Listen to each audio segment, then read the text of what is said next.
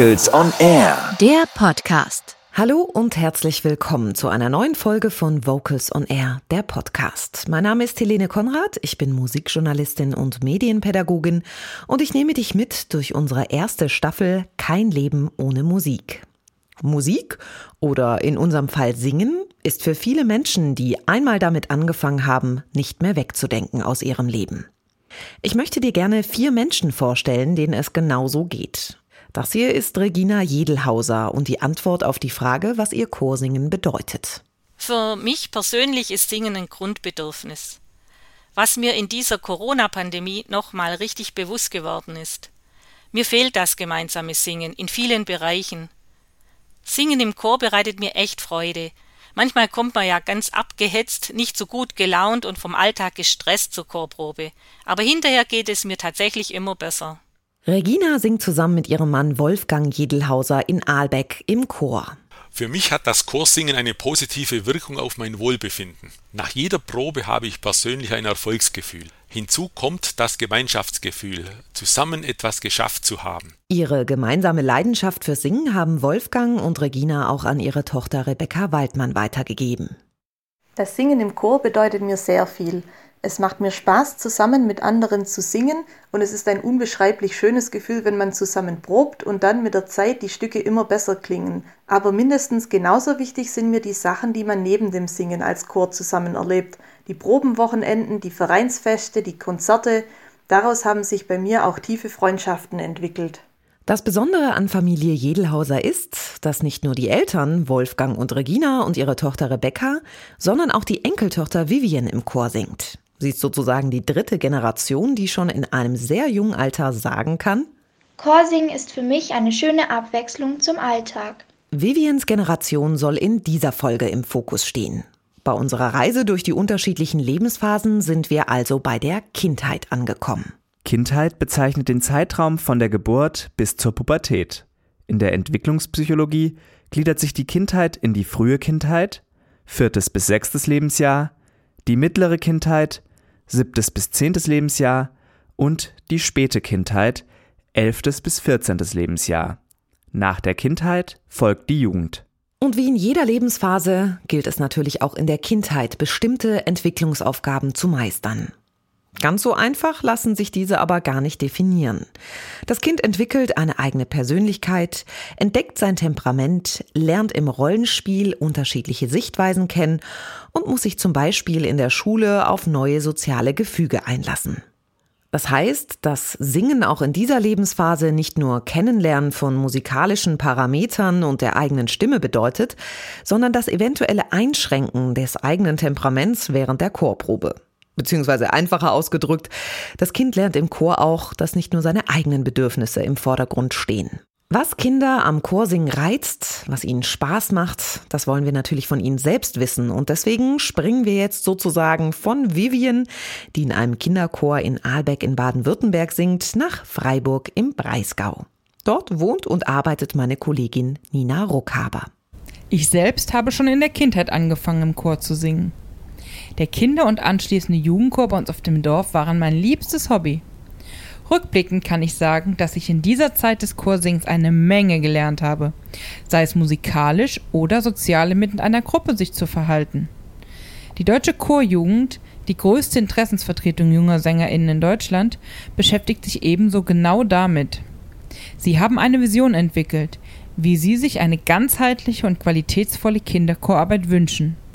Ein Kinderchorland, in dem es in jedem Ort einen Kinderchor gibt, das Singen mit Kindern als Chance für musikalische und persönliche Entfaltung versteht und Werte wie Vielfalt, Partizipation, Solidarität und kulturelle Teilhabe lebt.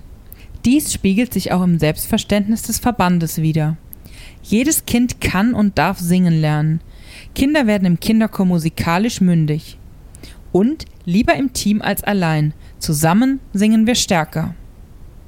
Aber wie sieht es in der Praxis aus? Was macht Kindern am Chorsingen besonders Spaß? Woran erinnern sie sich am liebsten zurück? Und entwickeln sich Freundschaften im Chor? Ich habe mich dazu umgehört und mit drei Choristen gesprochen. Die zwölfjährige Bernadetta und 14-jährige Alina singen in der Mädchenkantorei am Freiburger Münster unter Leitung von Martina van Lengerich. Malte, 15, singt im Junior Jazzchor in Freiburg unter Leitung von Tamino Franz. Warum singt ihr im Chor? Also ich habe schon immer voll gern gesungen. Dann war ich tatsächlich schon mit drei Jahren in der Domsingschule. Das hieß damals Känguru-Kurs, weil die Mütter mit durften. Und mit sechs kam ich dann zu Frau van Lengerich in den Vorchor. Ab da wollte ich dann gar nicht mehr aufhören mit Singen.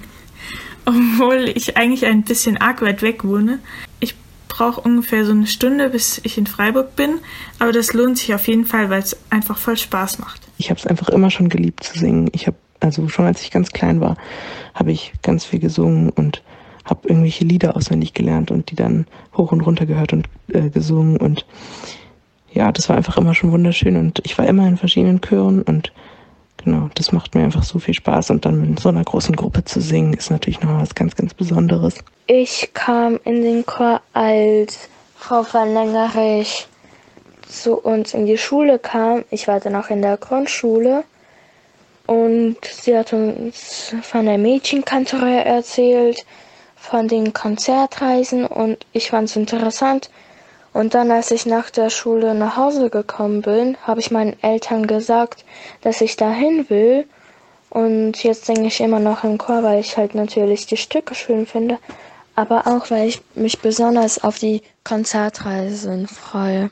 Und was macht euch am Chorsingen besonders Spaß? Die ganzen unterschiedlichen Stücke, die wir singen, machen mir besonderen Spaß am Chorsingen, weil die halt alle ganz unterschiedlich sind. Eher von klassisch bis zu eher modernen Stücken. Besonders Spaß am Chorsingen macht mir tatsächlich, glaube ich, so das Mehrstimmige, diese Harmonie, die dann da immer entsteht. Irgendwie, das ist so ein Gänsehautgefühl, finde ich irgendwie. Am schönsten für mich ist es, zusammen mit meinen Freundinnen im Chor zu singen. Das gemeinsame Musik machen macht total Spaß. Besonders schön ist auch, dass wir immer wieder an so besonderen Orten singen dürfen. Die Atmosphäre im Freiburger Münster ist für mich schon irgendwie ganz vertraut geworden. Man fühlt sich geborgen und es ist schön, wenn man spürt, dass wir mit unserer Musik die Menschen im Gottesdienst berühren.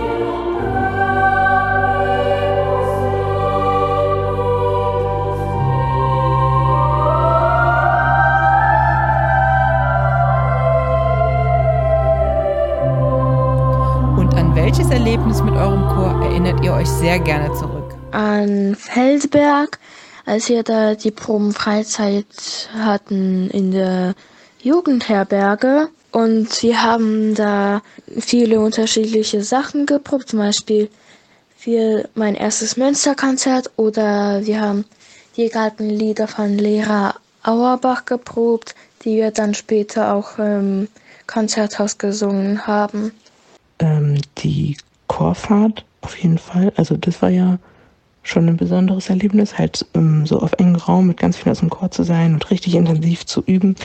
Das war schon richtig, richtig schön. An die Konzertreise nach Rom. Das war was ganz Besonderes für mich. Damals war ich eine der jüngsten, die mitgehen durfte, und es war so schön, diese tolle Stadt mit dem Chor erleben zu können. Wir durften sogar im Petersdom singen. Das werde ich nie mehr vergessen. Welches ist euer schönster Bühnenmoment, an den ihr euch zurückerinnert? Auf jeden Fall an mein erstes Münsterkonzert. Da haben wir viele schöne Stücke gesungen, zum Beispiel von Messiah. Ja, ich fand das alles halt sehr schön. Ich glaube, mein der erste Auftritt ist ja immer so ein bisschen was Besonderes. Genau, das war gar nicht so ein großer Auftritt. In so einer Schule war das, aber ja, das ist halt irgendwie, denke ich, immer was Besonderes. Der erste Auftritt mit einem neuen Chor und so. Das ist durchaus besonders Schönes.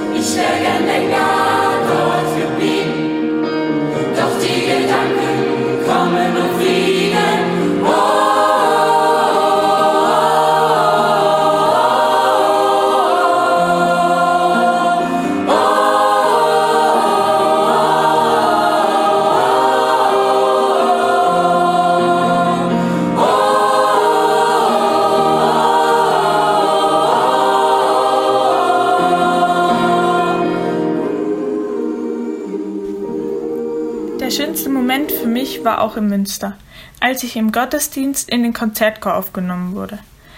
Damals war ich elf. Wir haben eine Patin bekommen, eine der größeren Sängerinnen aus dem Chor. Zusammen mit ihnen durften wir nach vorne kommen und haben von Frau van Nengerich das Konzertchorkreuz bekommen. Es war irgendwie ein ganz besonderes Gefühl, eine, in eine so tolle Gemeinschaft aufgenommen zu werden. Und aus dieser Gemeinschaft entstehen im Chor auch Freundschaften, richtig? Auf jeden Fall. Also am ersten Tag, als ich in den Chor kam, habe ich schon Freundinnen gefunden und mit denen bin ich immer noch sehr gut befreundet. Freundschaften haben sich im Chor, würde ich sagen, auf jeden Fall entwickelt. Jetzt nicht total feste Freundschaften, aber ich würde schon sagen, dass man gerne beisammen ist und ja, ich glaube, wir freuen uns jetzt ganz, ganz arg, wenn es wieder losgeht. Und ja, da freue ich mich auch richtig drauf. Ja, ganz besondere. Ich würde sogar sagen, die besten Freundschaften. Schöner hätte Alina unser Gespräch nicht beenden können.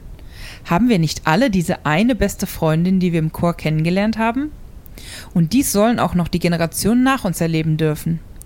Deshalb ist es so wichtig, dass es überall Kinder- und Jugendchöre gibt, in denen genau diese Erfahrungen, von denen eben berichtet wurde, gemacht werden können.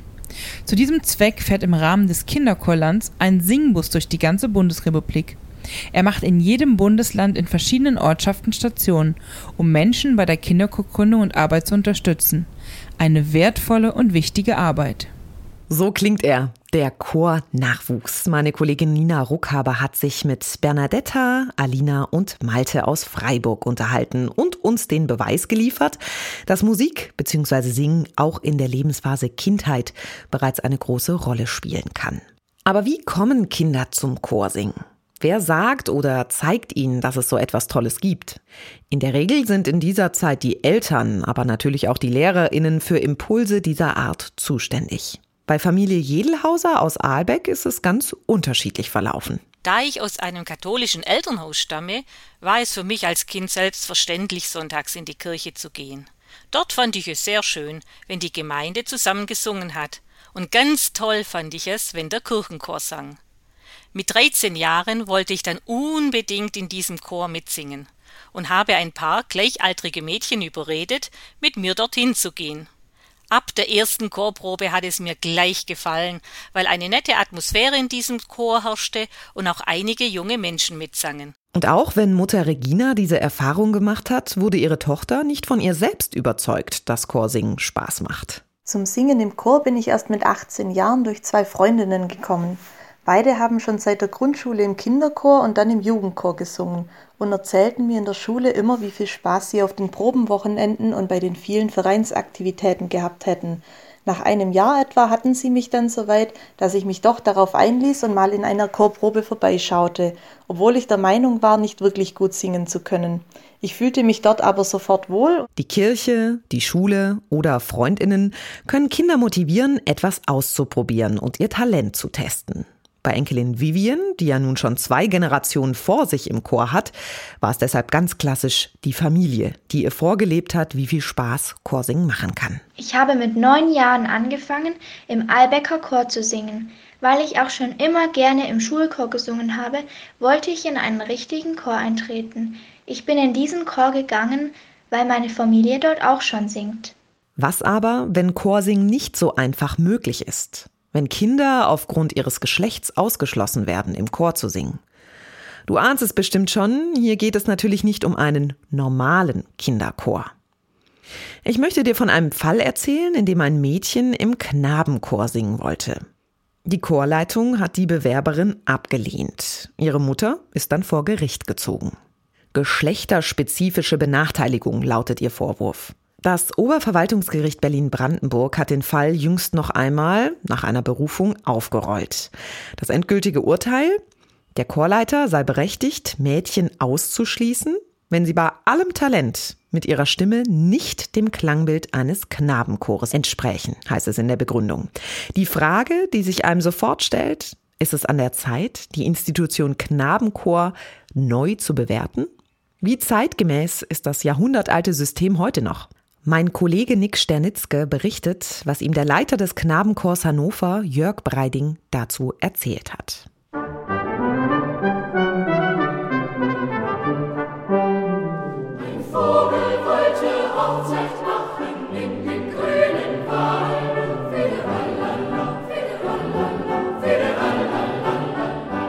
Die Wiener, die Tölzer, die Winsbacher, die Thomaner und die Hannoveraner. Altehrwürdige Institutionen, in denen sittsam auf höchstem Niveau musiziert wird. Die einheitliche Konzertkleidung frisch gebügelt, das Haar behutsam gescheitelt. Alles ohne Ablenkung durch das andere Geschlecht, versteht sich. Das ist das Bild des Knabenchors, das sich bei mir eingebrannt hat und irgendwie gestrig wirkt, angestaubt. Als Außenstehender, der nie selbst in einem Knabenchor gesungen hat, vergesse ich aber. Das sind ganz normale Jungs, die auch super Fußball spielen auf dem Pausenhof und die man erstmal dazu bringen muss, so schön zu singen. Jörg Breiding. Er ist der Leiter des Knabenchors Hannover. Dass ein reiner Jungenchor ein so veraltetes Bild in mir wachruft, ist erst einmal nicht verwunderlich. Die Institution blickt auf eine jahrhundertealte Tradition zurück, erklärt mir Jörg Breiding. Das Besondere ist, dass ursprünglich in der Kirche nur Männer sprechen und singen durften. Und das hat sich ja zum Glück auch alles jetzt mittlerweile geändert. Aber das ist der Grund dafür, dass man für Sopran und Alt Knabenstimmen genommen hat. Das heißt, die Musik bis Bach und noch weit darüber hinaus wurde für dieses Originalensemble Knabenchor komponiert. Und diese Chorliteratur authentisch wiederzugeben, das ist die Hauptaufgabe eines Knabenchors.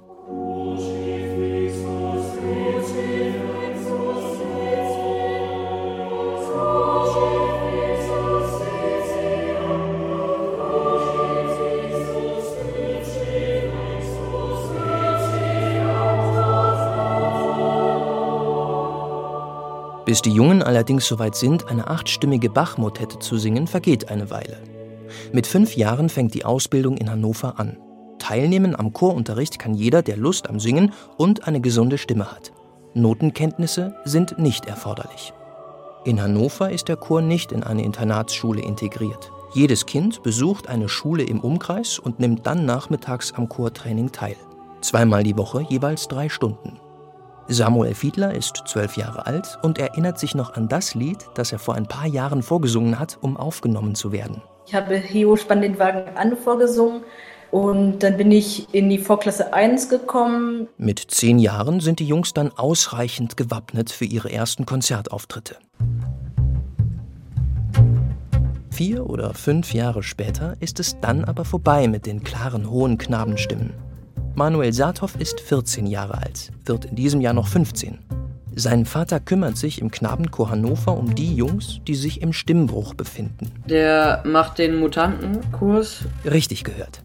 Einen Mutantenkurs muss es geben. Weil die äh, Leute, die im Stimmbruch sind, da hinkommen, um sich noch ein bisschen musikalisch zu betätigen oder so ein bisschen drin zu bleiben im Chor. Für Manuel ist das aber noch kein Thema. Wenn ich jetzt so klingen würde, dann würde ich den Wechsel dahin machen können. Ja, aber zurzeit kann ich noch Knabenstimmen singen, auch wenn es nicht so klingt. Der Stimmbruch bedeutet nicht das Aus für die Chorkarriere.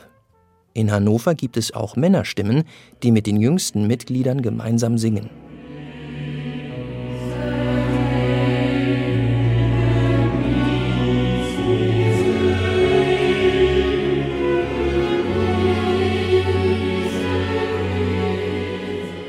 Singen ist die eine Sache, das Voneinanderlernen die andere.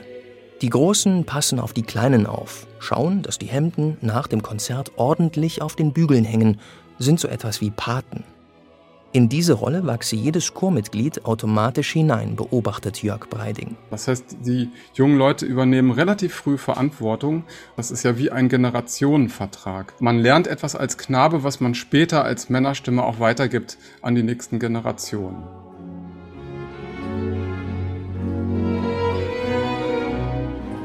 Dass man diese Prozesse ohne das andere Geschlecht durchschreitet, hat vor allem psychologische Gründe. Mädchen sind im selben Alter deutlich weiterentwickelt als Jungen.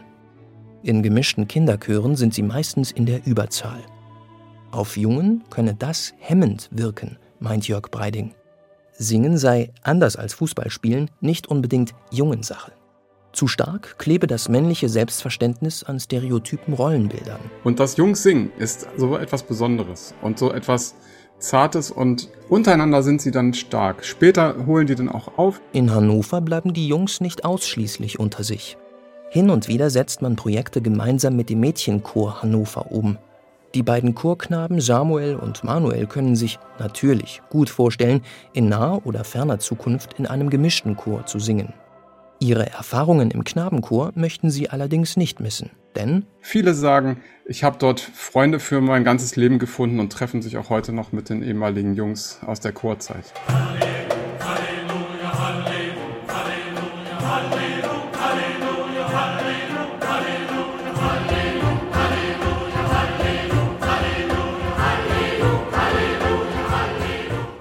Meine anfänglichen Vorbehalte sind nicht mehr länger haltbar. Es gibt gute und psychologisch besonders gewichtige Gründe dafür, Jungs erstmal unter sich singen zu lassen. Deshalb ist die Institution Knabenchor durchaus zukunftsfähig und auf keinen Fall das altertümliche Produkt einer rigiden künstlerischen Ausbildungskultur.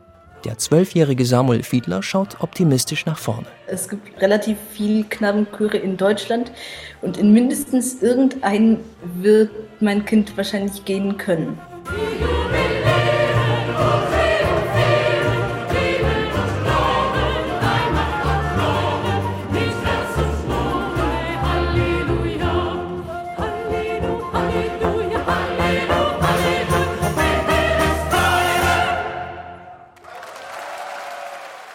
Eine besondere Institution, der Knabenchor Hannover. Mein Kollege Nick Stenitzke hat mit dem Leiter Jörg Breiding gesprochen und am Ende seine eigene Meinung über Knabenchöre doch nochmal etwas angepasst. Auch wenn es sehr spezifisch ist und in diesem Fall Mädchen ausschließt, so ist es am Ende das Ziel, Kindern Spaß am Singen zu vermitteln. Und das eint sie dann doch wieder mit allen anderen Kinderchören. Eines ist aber klar. Jörg Breiding und seine KollegInnen sind auf jeden Fall absolute Experten und Expertinnen im Bereich der Kinderstimme. Sie wissen, worauf es ankommt und nutzen diese kurze Phase der Kindheit, um die Stimme intensiv auszubilden. Worauf es dabei ankommt, das hat meine Kollegin Isabel Metrop für dich zusammengefasst. Manche Musikstudenten wissen bereits sehr früh, dass sie Kinderchorleiter werden wollen. Sie spezialisieren sich in diesem Bereich, hospitieren, belegen Kurse und üben dann genau diesen Beruf aus. Doch manchmal bekommt die Chorleiterin oder der Chorleiter eines Erwachsenenchores plötzlich die Anfrage, einen Kinderchor zu gründen oder zu übernehmen. Huch, und jetzt? Wie geht das? Was soll ich tun? Was soll ich nicht tun? Und wie ist die Kinderstimme? Ist es eine Erwachsenenstimme in Jünger oder ein Teil davon oder noch was ganz anderes?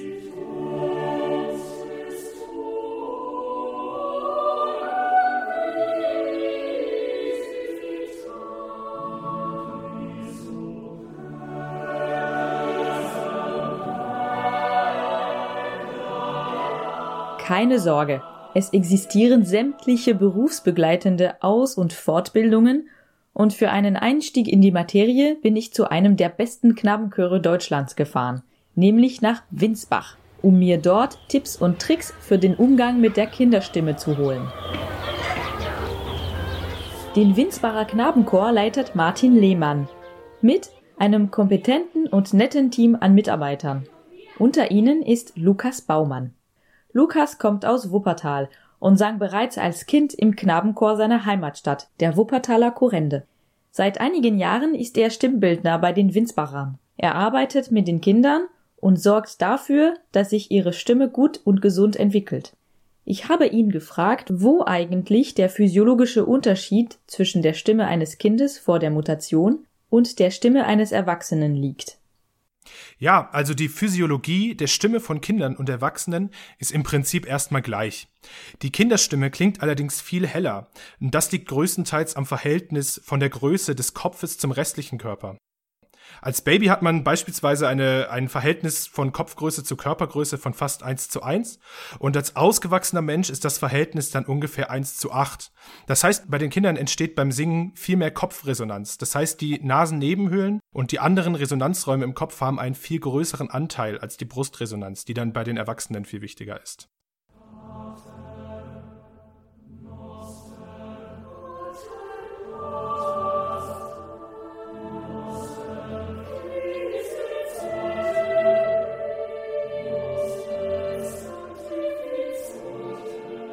Außerdem äh, wachsen natürlich auch die Stimmbänder mit der Körpergröße. Das ist bei Männern ungefähr ein Zentimeter, bei Frauen nur wenige Millimeter und der Kehlkopf rutscht tiefer in den Hals hinein.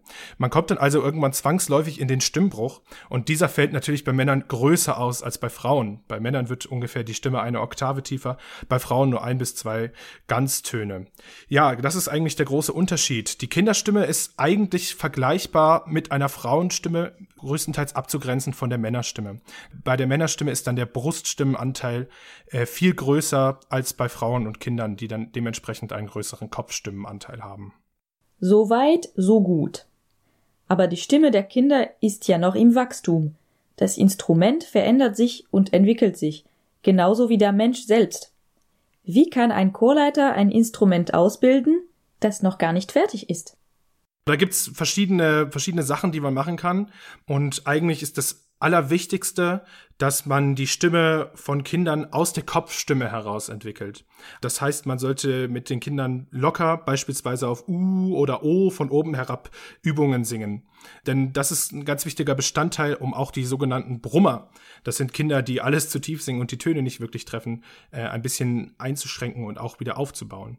Also es ist sehr wichtig, dass man die Übungen und die Lieder in dem angemessenen Tonrahmen hauptsächlich eigentlich nicht zu tief auswählt. Ich sag mal, C1 sollte möglichst nicht sehr oft unterschritten werden und vielleicht ein guter Tonumfang wäre D1 bis D2 und je nachdem, wie weit die Stimme entwickelt ist und wie es geht, ist nach oben alles offen. Und ansonsten gibt es eigentlich wenige Unterschiede bei fortgeschrittenen Kindern, sagen wir mal, ähm, wenige Unterschiede zu den Stimmen von Erwachsenen. Also man muss auf die gleichen Parameter achten, sagen wir mal gute Haltung, richtige Atmung, Vokalausgleich, äh, Klangsitz und eigentlich genau die gleichen technischen Dinge wie bei den Erwachsenen. Jetzt wissen wir über die grundsätzlichen Punkte, die zu beachten sind. Doch Lukas Baumann hat für uns auch einige praktische Ideen aus seinem Alltag als Stimmbildner beim Winsbacher Knabenchor. Sehr wichtig ist immer zu Beginn, dass man die Stimme erstmal leicht aufwärmt. Und da gibt's die sogenannte Flatterlippe. Das geht so. Und da kann man eigentlich gar nichts mit falsch machen. Das kann man von unten machen, von oben, von der Seite, das ist dann eigentlich egal. Ähm, dann kann man auch gut mit runden Vokalen, also U, O beispielsweise von oben arbeiten, dass man da auch ein bisschen in diese Kopfstimme ähm, wieder reinkommt.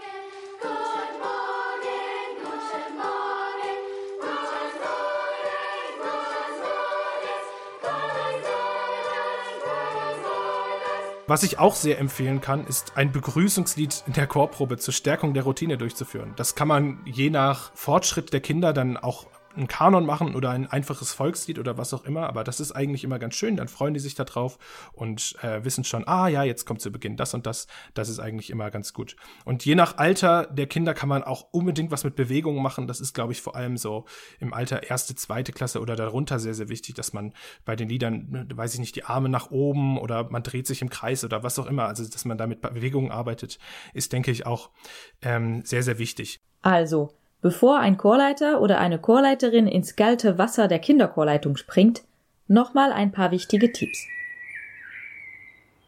Immer sollte man aufpassen, dass die Kinder ihre Stimme nicht forcieren. Eine gesunde Lautstärke ist wichtig, nicht zu leise, aber auch nicht unnatürlich zu laut. Das Repertoire darf nicht zu tief sein. Eine gewisse Routine in der Probe gibt den Kindern Vertrauen und dann los.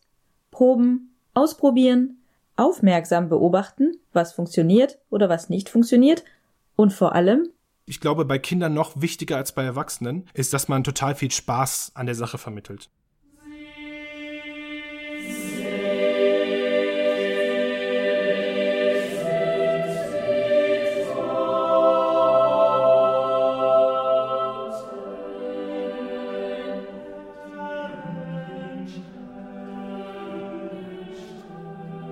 Die Kinderstimme ist also definitiv ein bisschen anders zu handhaben als die Erwachsenenstimme. Das hat uns meine Kollegin Isabel Metrop gemeinsam mit Lukas Baumann erklärt. Er ist Stimmbildner beim Winsbacher Knabenchor. An dieser Stelle ist mir nochmal besonders klar geworden, egal wie unterschiedlich die Lebensphasen des Menschen sind, welche Herausforderungen und Aufgaben sie stellen, welche Rechte und körperlichen Möglichkeiten sie bieten, eines ist übergreifend. Musik machen bzw. im Chor singen kann jede und jeder, von klein bis groß, egal ob sechs Jahre oder 81 Jahre. Hier schränkt das Alter oder die Lebensphase nicht ein, grenzt niemanden aus, sondern eint alle, nämlich durch den Spaß und die Freude an der Musik. Das beruhigt mich irgendwie. Und auch wenn die aktuellen Zeiten gerade immer noch Menschen eher auseinanderbringen, hat die Pandemie ja auch durch kreative Videoprojekte gezeigt, wie groß die Sehnsucht vieler Chöre nach gemeinsamem Singen war und ist. Hoffen wir also, dass es bald überall wieder möglich ist. Ja, das war die erste Staffel von Vocals on Air, der Podcast zum Thema Kein Leben ohne Musik oder müssen wir Schlager hören, wenn wir alt sind? Diese Frage konnten wir übrigens bereits in Folge 3 klären. Falls du sie verpasst haben solltest, alle Folgen stehen natürlich zum Nachhören unter www.vocalsonair.de und auf allen anderen gängigen Podcast-Plattformen bereit. Unsere nächste Staffel beginnt schon am 29. Juni. Gastgeberin der Staffel ist Annabel Thiel, die gemeinsam mit unserem Vocals on Air Team unterschiedliche Aspekte der Chorszene auf Nachhaltigkeit beleuchten wird. Ich freue mich, dass du mit dabei warst und uns begleitet hast auf diesem Weg durch die unterschiedlichen Lebensphasen. Mein Name ist Helene Konrad und ich sage Tschüss und bis zum nächsten Mal.